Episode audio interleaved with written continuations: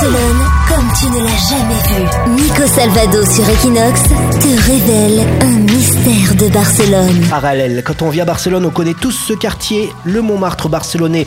Pour certains, le Broadway catalan. Pour d'autres, cette avenue est au centre des échos culturels internationaux euh, de Barcelone. Alors pourquoi ce quartier porte ce nom? Alors c'est un petit peu étrange parce que c'est le général Franco sous la dictature qui a choisi de changer le nom de l'avenue Marquès en parallèle et au sortir de la dictature, le nom est resté. Alors généralement, les noms de rues et de quartiers étaient débaptisés quand euh, la dictature est tombée euh, et la démocratie est arrivée. Eh bien, ce lui, il est resté parce que tout simplement, c'est un vrai parallèle géographique. Alors les parallèles, c'est des cercles imaginaires qui relient tous les lieux situés sur une même latitude. Il y a plein de parallèles connus, hein. le pôle Nord, le cercle polaire arctique, le tropique du Cancer ou le tropique du Capricorne ou même encore l'équateur. Eh bien, le parallèle de Barcelone est un vrai parallèle géographique ses dimensions. C'est 41 par 22 par 33. Voilà, vous savez tout maintenant sur cette célèbre avenue barcelonaise. Barcelone, c'est ta ville.